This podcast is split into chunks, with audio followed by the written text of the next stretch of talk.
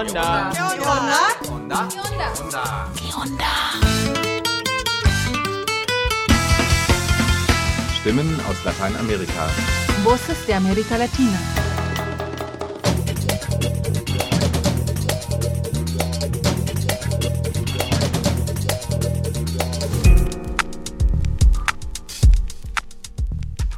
Hallo zum Onda Info 576. Mein Name ist Tobi und wir schauen heute zusammen nach Argentinien mit einem Interview zur ersten Runde der Präsidentschaftswahlen sowie mit einem Beitrag zu indigenem Fußball in der Großstadt Rosario. Außerdem hören wir noch einen Beitrag aus Mexiko zum Thema Agroökologie. Ich wünsche euch viel Spaß beim Lauschen.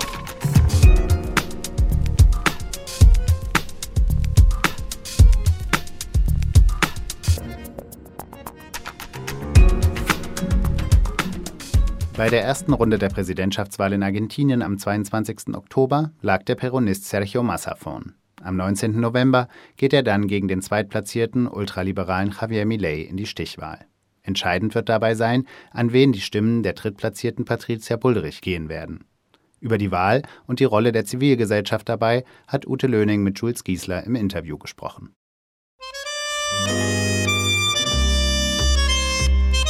Und der Info? Nachrichten. Du hast die erste Wahlrunde der Präsidentschaftswahlen in Argentinien beobachtet. Es war spannend. Es war sehr spannend, weil ich glaube, dass bis zum Schluss, also bis die ersten Hochrechnungen raus waren, noch niemand so richtig wusste, was eigentlich passieren wird. Also es gab verschiedenste Szenarien, die im Raum waren, aber du konntest bis zu ein, zwei Stunden vor den ersten Ergebnissen wirklich spüren in sämtlichen Diskussionsrunden auch über digitale äh, Spaces in X und weiteren Formaten, dass es eine gewisse Unsicherheit gab, die im Raum war. Am Ende hat äh, Sergio Massa, der derzeitige Finanzminister, mit 36,7 Prozent die erste Wahlrunde für sich entschieden. Und das war auch eine der großen Überraschungen. Denn Argentinien befindet sich momentan in äh, einer ökonomischen Krise, die es so seit Jahrzehnten nicht gegeben hat. Wir reden von 140 Prozent Inflation, einer Gesellschaft, bei der 40 Prozent unterhalb der Armutsgrenze lebt. Trotzdem hat der derzeitige Finanzminister diese Wahl für sich entschieden. Vielleicht erstmal eine kurze Beschreibung bitte von äh, Massa. Sergio Massa gehört zum Establishment, zum Clan Peronismo, der seit Jahrzehnten in Argentinien oder die argentinische Politik bestimmt. Das heißt, wir haben einen, zum einen einen erfahrenen Politiker, der jetzt auch gerade Finanzminister ist, der Mitte links steht, der ähm, momentan aber auch nicht sehr klare Visionen transportieren kann. Sein Fokus war auf dem Thema Wirtschaft, das Thema Sicherheit, aber es gibt keinen klaren Fokus oder wie er im Endeffekt gegen die Inflation angehen möchte, wie er die Wirtschaft stärken möchte. Also Massa ist ein Peronist und steht im Grunde für die mehr oder weniger gescheiterte Wirtschaftspolitik, was ihm vorgeworfen wird. Ne? Vor allen Dingen von Milei. Auf jeden Fall. Die andere Überraschung war der ultraliberale Kandidat Milei und dass dieser auf 30 Prozent gekommen ist. Und wer ist denn überhaupt Milei und wie konnte er diesen Aufstieg da hinlegen in der kurzen Zeit? Also er tituliert sich selbst als Anarchokapitalist, möchte den Staat also auf das Notwendigste reduzieren. Er möchte die Zentralbank abschaffen, möchte das Land dollarisieren äh, und meint auch, dass die Dollarisierung der Schlüssel äh, zur Lösung der Inflation ist oder zur Reduzierung der Inflation. Er möchte ähm, sämtliche staatliche Organisationen bzw. staatliche Unternehmen privatisieren. Er möchte den Staatsapparat eindampfen. Das bedeutet auch sämtliche Institutionen schließen beziehungsweise das Personal in den Institutionen soweit reduzieren. Wir reden weiter davon, dass auch die Bildung privatisiert werden soll, sodass Menschen bzw. SchülerInnen am Ende Voucher erhalten, die sie aber bezahlen müssen. Äh, wir reden von einer Privatisierung des Gesundheitssystems. Das ist das, wofür libertäre Politik steht. Ja.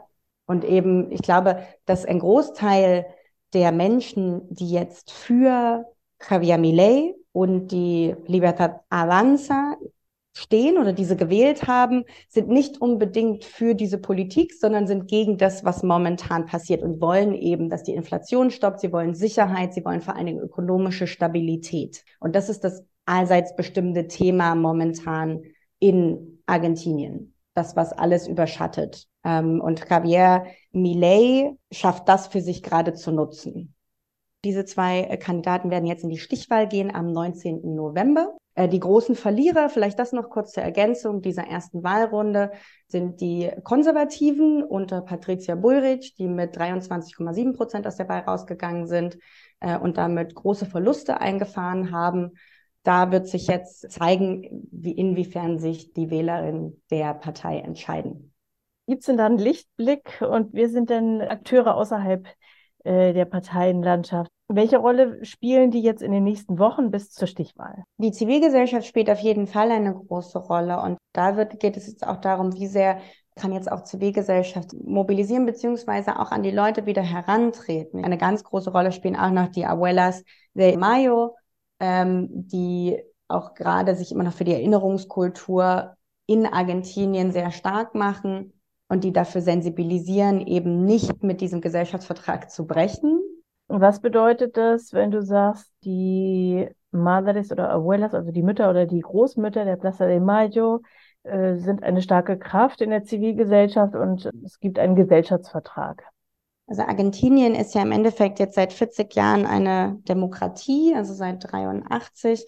Und dieser Gesellschaftsvertrag beruht sich im Endeffekt auf die Aufarbeitung der Verbrechen während der Militärdiktatur in Argentinien, die auch eine der blutigsten mit einer der größten Ziffern an Vermissten auf dem Kontinent und weltweit war. Die Madres und Abuelas, die äh, damals protestiert haben, die auch heute noch siehst du in Buenos Aires an vielen Plätzen im Endeffekt Erinnerungskultur. Du siehst auf dem Boden äh, noch die, die Kopftücher und die verschiedenen Namen, auch die dastehen, der Vermissten, dass es immer noch einen Großteil auch der Bevölkerung gibt, die das sehr präsent haben und denen es sehr wichtig ist, dass mit diesem Gesellschaftsvertrag und dieser Aufarbeitung zu sagen, wir dürfen diese Verbrechen nicht vergessen und wir dürfen auch nicht zulassen, dass das jemals wieder passiert. Und ich glaube, da wird es jetzt auch nochmal spannend, weil ja die Vizekandidatin oder die, wenn Millet Präsident wird, die Vizepräsidentin Victoria Villarroel kommt aus einer Militärfamilie und will ja genau mit diesem Gesellschaftsvertrag brechen. Sie negiert die Verbrechen der Militärdiktatur und sie möchte im Endeffekt, dass die Leute, die jetzt momentan im Gefängnis sitzen für diese Verbrechen an der Menschlichkeit,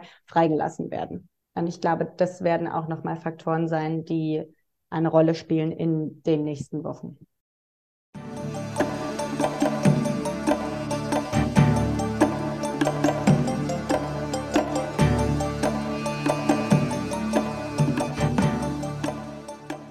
Am 30. Oktober 2023 wäre die argentinische Fußballerlegende Diego Maradona 63 Jahre alt geworden. Er gilt bis heute als einer der ganz wenigen Fußballer des Landes, der sich zu seiner indigenen Herkunft öffentlich bekannt hatte. Oscar Talero, Sprecher der indigenen Gemeinschaft Calocté in Argentiniens Großstadt Rosario, absolvierte im Oktober 23 eine Rundreise durch Deutschland, um genau über diese Unsichtbarkeit indigener Spieler im Land zu berichten. Im folgenden Beitrag erfahrt ihr mehr dazu.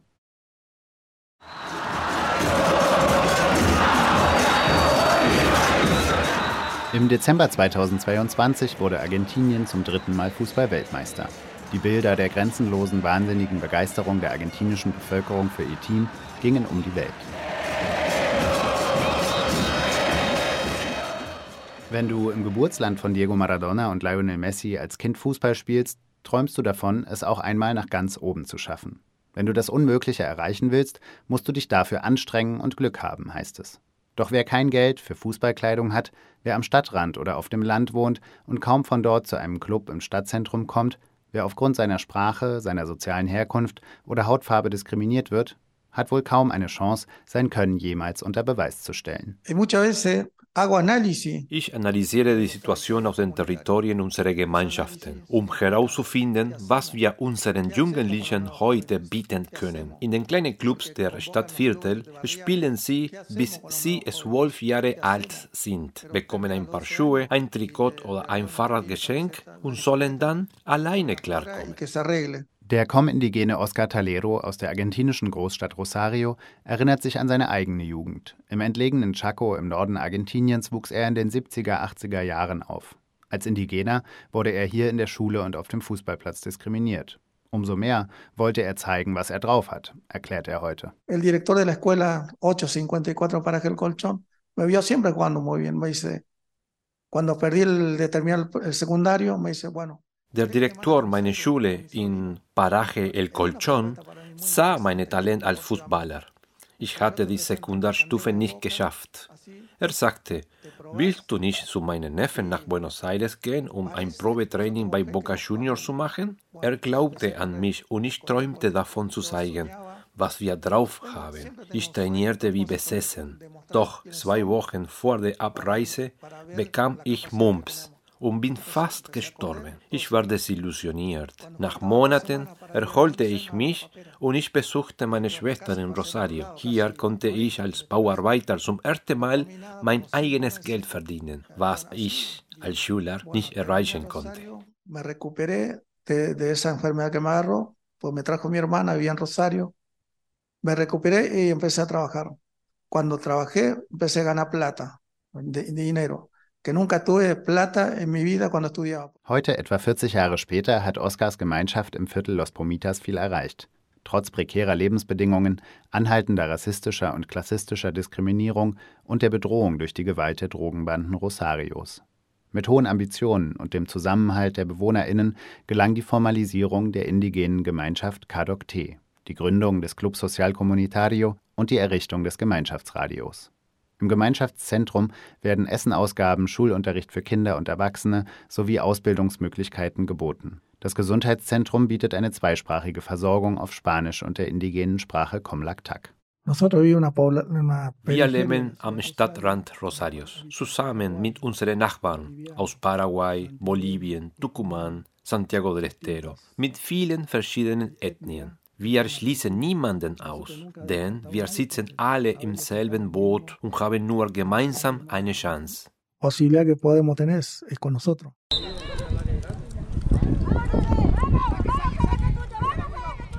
Im April 2023 gründete die Gemeinschaft Kadokte nun ihren Fußballclub für die Kinder der Nachbarschaft, die sowieso jeden Tag auf dem Erdplatz zusammen spielen. Einer der Bewohner des Viertels, der auch hier angefangen hat zu kicken, ist der Com-Indigene Sergio. Hola, buen día. Sí, mi nombre es Hallo, mein Name ist Sergio Daniel Diaz, geboren am 5. März 93. Ich komme hier aus Rosario, Argentinien. Ich gehöre zum Volk der Com oder Toba. Argentina y soy del pueblo Com, Toba. Am Stadtrand der Millionenstadt arbeitet auch Sergio heute auf Baustellen. Früher, mit 23 Jahren, hat er als Torwart für eine indigene Mannschaft Argentiniens gespielt. Bei der Copa Anpo in Chile, dem Lateinamerika Cup für indigene Mannschaften. Die Teilnahme hatte Oscar Talero gemeinsam mit anderen Aktivisten erkämpft. Es gab viele Jungs aus anderen Provinzen des Landes, wie dem Chaco, Salta oder Corrientes. Alles Indigene der verschiedenen Pueblos, von allen ein paar. Und mit ihnen haben wir die argentinische Mannschaft zusammengestellt, geschaut, wer am besten zusammenspielt. Von insgesamt 48 Spielern blieben dann 18 übrig, um die Reise anzutreten.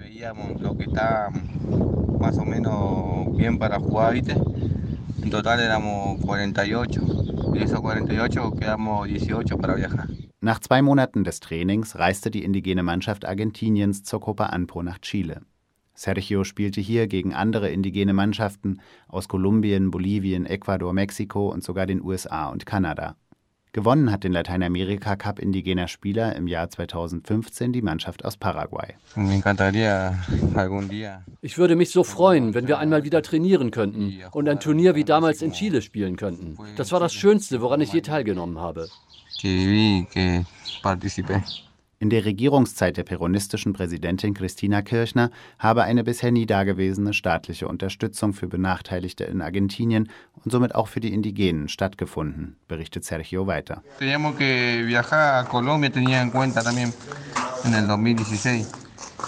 hätten ein Jahr danach, 2016, nach Kolumbien fahren können, um dort erneut bei der Copa Anpo zu spielen. Doch genau zu dieser Zeit wurde Mauricio Macri Präsident. Er kürzte alle Unterstützungen für indigene Gruppen.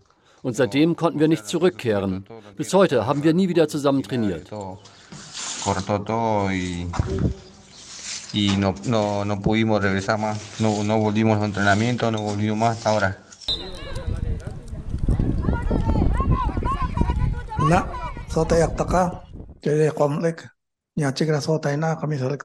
Im Oktober 2023 kam Oscar Talero nun nach Deutschland, um auf den indigenen Fußball in Argentinien aufmerksam zu machen.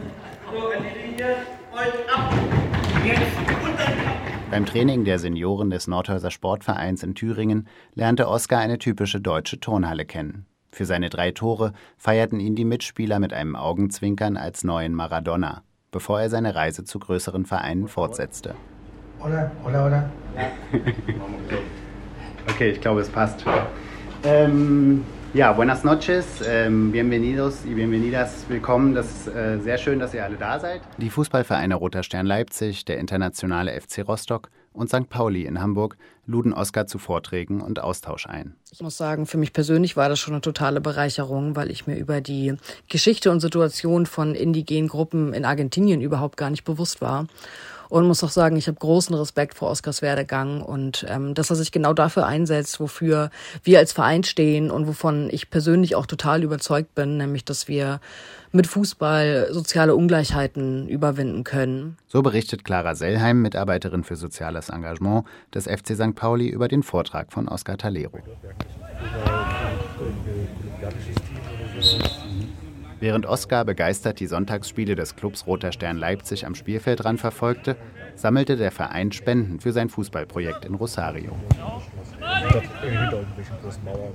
Darüber freut sich auch Sergio in Los Pumitas, denn die Hoffnungen für den neuen Verein im Viertel sind groß. Acá en el barrio tenemos excelentes jugadores, pero no tenemos la oportunidad de demostrar en club de lo que somos capaces los indígenas.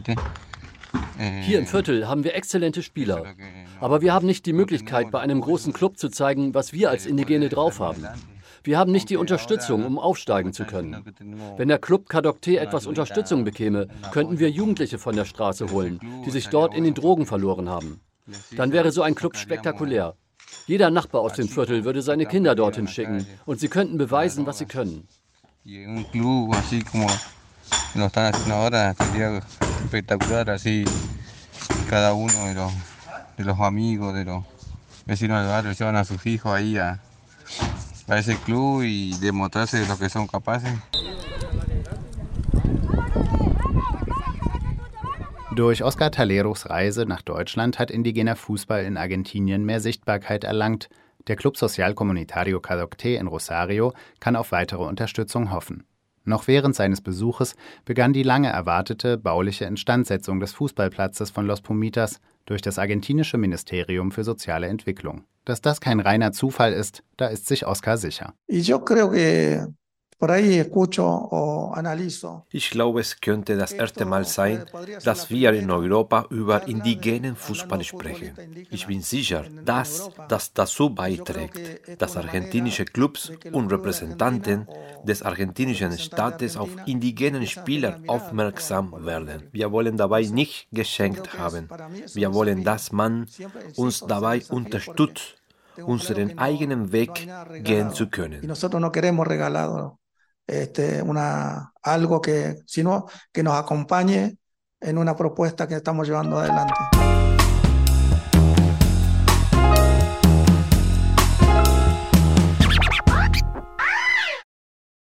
Weitere Informationen zur Reise Oscar Taleros nach Deutschland und dem Thema indigener Fußball in Argentinien findet ihr übrigens auf npla.de. Dort erscheint in Kürze auch der Zusammenschnitt unserer Veranstaltung zusammen mit ihm und der Fußballerin Monika Santino vom feministischen Fußballverein La Nuestra in Buenos Aires.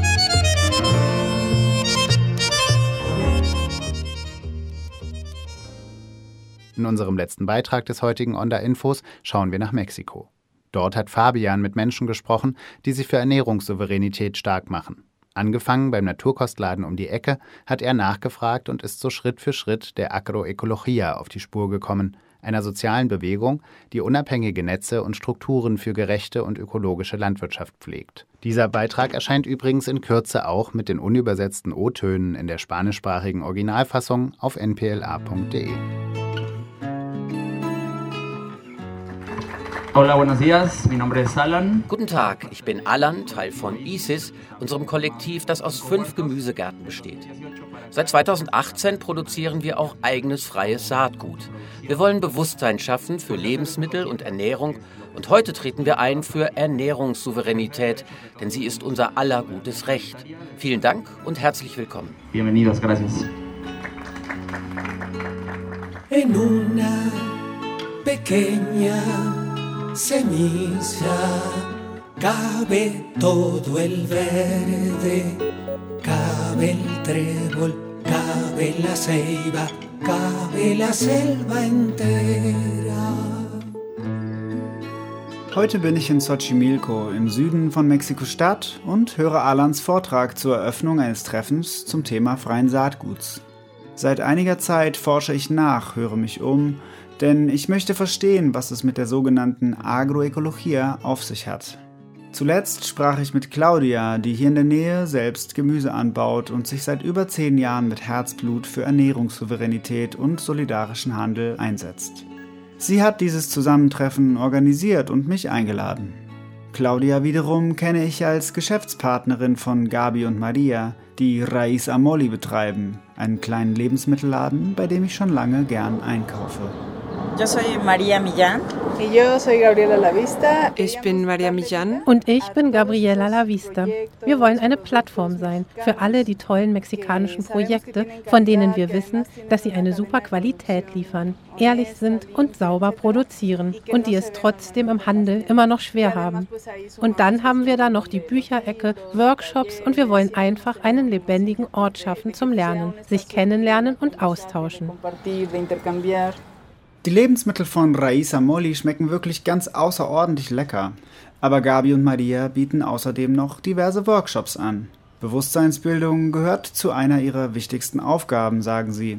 Wie hat das bei euch selbst eigentlich angefangen mit dem Interesse für ökologisch produzierte Lebensmittel?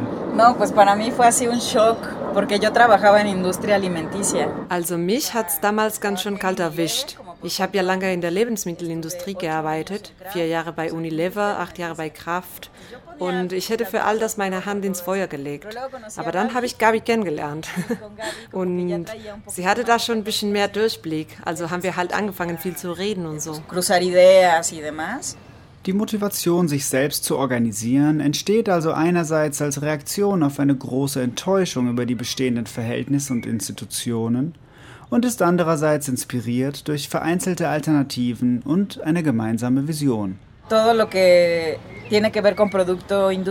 Diese ganze industrielle Produktion mit ihrem Gütesiegel und Zertifizierungen ist sowas von mafiös. Oder besser gesagt, da geht es nur ums Geschäft. Es geht jedenfalls nicht um gesunde Ernährung. Das Einzige, was zählt, ist verkaufen, verkaufen, verkaufen, verkaufen. Und es spielt auch keine Rolle, ob wir davon krank werden oder so. Also da habe ich gemerkt, dass die Welt nicht ist, wie ich immer geglaubt habe. Und so ist uns dann die Idee gekommen, Reis zu eröffnen. Sie forschen nach und kommen ins Gespräch. Durch direkte persönliche Kontakte und Freundschaften mit Produzenten, Zulieferern und Kunden stellen sie sicher, dass in ihren Wertschöpfungskreisläufen lebendige, gesunde Böden kultiviert und weder Mensch noch Umwelt ausgebeutet werden. Sie bauen solidarische und verlässliche Beziehungen auf. Wir halten engen Kontakt mit diesem Kollektiv. Sie produzieren und liefern uns Salat, Früchte, Gemüse und Fleisch. Lumkinal ist unser wichtigster Partner. Von ihnen haben wir gelernt, dass Agroökologie weit über organisch hinausgeht. Was sich in Deutschland und Europa bio oder ökologisch nennt, heißt in Mexiko und USA organisch. Aber was ist denn nun eigentlich Agroökologie? Ich habe Erandi gefragt. Sie studiert ökologische Landwirtschaft in Mexiko-Stadt. La agroecología es como un movimiento social basado en cuidar y proteger la tierra y a los campesinos y a las campesinas. Agroökologie ist eine soziale Bewegung, um Erde, Bauern und Bäuerinnen gut zu behandeln und zu schützen. Organisch bedeutet hauptsächlich, dass keine Pestizide erlaubt sind. Und das Zertifikat zu bekommen kann ganz schön teuer werden. In der Agroökologie hingegen dreht sich alles um die Symbiose zwischen den Bauern und der Erde und um die Versorgung mit gesunden Lebensmitteln. Agroökologie ist also eine ganzheitliche Praxis und Bewegung. In Deutschland vielleicht noch am ehesten vergleichbar mit der solidarischen Landwirtschaft. Aber reicht denn eine als organisch bzw. biozertifizierte Produktion nicht aus? Organisch heißt nicht mal wirklich auf Pestizide zu verzichten, denn es gibt sogar welche, die als organisch zugelassen sind. Das stimmt auch in Deutschland und Europa. Pflanzliche Bio-Lebensmittel beispielsweise haben hauptsächlich folgende Kriterien zu erfüllen. Keine Gentechnik, kein Kunstdünger, keine synthetischen Pestizide. Hier wie dort bedeutet das, dass gewisse Pestizide weiterhin zugelassen sind. Doch bloß weil ein Agrargift nicht chemisch-synthetischen Ursprungs ist, ist es nicht automatisch weniger schädlich. Außerdem bleiben auch mit Biosiegel riesige Monokulturen weiterhin möglich. Was gibt es also für Alternativen? Es geht schlicht um Liebe und Verantwortung für die Erde. Monokulturen und Pestizide machen sie nur trocken und unfruchtbar. Besser wir fragen uns, welche Nährstoffe und Pflege kann ich der Erde geben, damit sie im Gegenzug mich mit gesunden und nahrhaften Lebensmitteln versorgen kann? Und wie kann ich mich dankbar zeigen dafür, dass ich meine eigene Nahrung anbauen kann?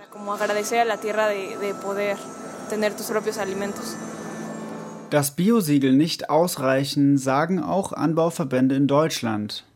Teils haben sie eigene Siegel mit höheren Anforderungen. Aber dann gibt es ja auch noch die solidarische Landwirtschaft. Die scheint schon eher der Agroökologie gleichzukommen. Una cadena agroecológica aunque no tiene el sello, tiene realmente un trabajo mucho más profundo. Auch ohne Siegel geht die Agroökologie viel tiefer, denn es wird wirklich nachhaltig mit Mischkulturen gearbeitet und auch auf gerechte Entlohnung geachtet. Arbeit in der organischen Produktion ist oft schlecht bezahlt, aber wir organisieren uns selbst und von unten sorgen wir für unsere aller Gesundheit. Und zwar ganzheitlich, körperlich, emotional, wirtschaftlich. Nachhaltigkeit hat, finde ich, nichts mit Siegeln zu tun. Bei Siegeln geht es doch bloß ums Geschäft. A la entrada de la cueva, la ceiba y sus raíces me sostuvieron la mano mientras ramía cicatrices y por los cerros el eco de un llamado atrevido para mirarnos a los ojos y poder darnos abrigo. Y poder darnos abrigo. Sí, desde la resistencia a Xochimilca. Eine wichtige Partnerschaft verbindet Raisa Molly mit Lunkinal. Gabi und Maria setzen mich mit Claudia in Verbindung. Soy Claudia Medina Castillo, vivo en Xochimilco, de donde soy originaria. Ich bin Claudia Medina Castillo. Ich lebe in Xochimilco, hier bin ich geboren und aufgewachsen. Seit mittlerweile ungefähr zwölf Jahren gibt es Lumkinal. Wir arbeiten mit traditionellen Mitteln wie Mischkulturen, pflegen und restaurieren so unsere Ökosysteme und produzieren im Sinne der Agroökologie.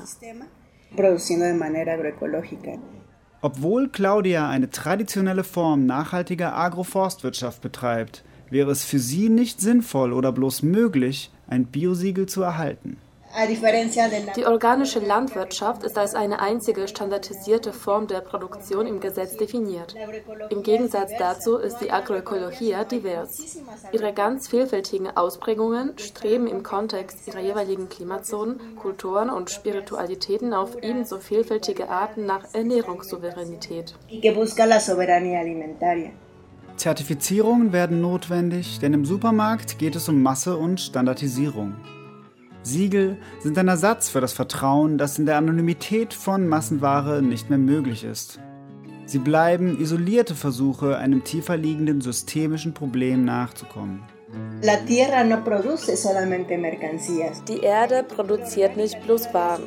Während die organische Landwirtschaft Güter erzeugt, dient die Agroökologie der Ernährung. Faszinierend, sich vor Augen zu halten, was alles hinter unserer Nahrung steckt. Und es gibt noch viel mehr zu entdecken. En una pequeña ceniza cabe todo el verde, cabe el trébol, cabe la ceiba, cabe la selva entera. Die Zeit ist reif für deinen eigenen Gemüsegarten. Siempre es un buen día para comenzar un huerto. Für diese Sendung verwenden wir Berichte von freien Radios, Agenturen und Korrespondentinnen aus Lateinamerika. Weitere Beiträge und Texte von Ponal findet ihr auf der Internetseite des Nachrichtenpool Lateinamerika www.npla.de